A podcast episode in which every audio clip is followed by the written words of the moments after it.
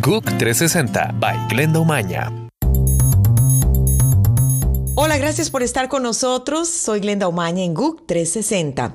Les contamos que hoy la oposición hondureña inicia con un movimiento de protestas permanente para denunciar un supuesto fraude en las elecciones presidenciales del 26 de noviembre. Las movilizaciones comienzan en carreteras de todo el país hasta que el Tribunal Supremo Electoral declare ganador a su candidato, dicen Salvador Nasralla. Dos sobrinos de la primera dama de Venezuela van a pasar 18 años tras las rejas por intentar traficar 800 kilos de cocaína a Estados Unidos, una pena severa, pero bastante inferior a la requerida por la Fiscalía. El juez aseguró que los acusados no son los narcotraficantes más astutos que jamás existieron y lamentó que parecen más preocupados por el impacto en su familia que por haber violado la ley en Estados Unidos. Hoy el Papa Francisco recibe en el Vaticano al presidente de Bolivia, Evo Morales, en la quinta reunión entre el líder indígena latinoamericano y el pontífice.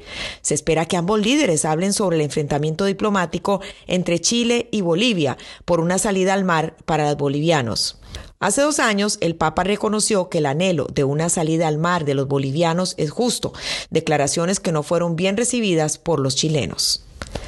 El partido opositor que controla el Congreso en Perú pidió la renuncia del presidente Pedro Pablo Kuczynski por pruebas concretas, dicen, de actos de corrupción que lo vincularían con la constructora brasileña Odebrecht, a la que asesoró por sumas millonarias, dicen, incluso cuando era ministro.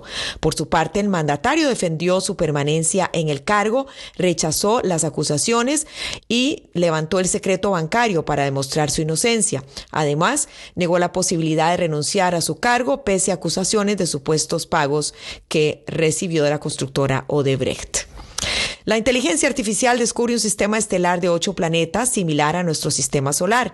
El sistema estelar al que llamaron Kepler 90 es una versión en miniatura de nuestro sistema solar con pequeños planetas en su interior y grandes planetas en el exterior, pero estos están mucho más apretados.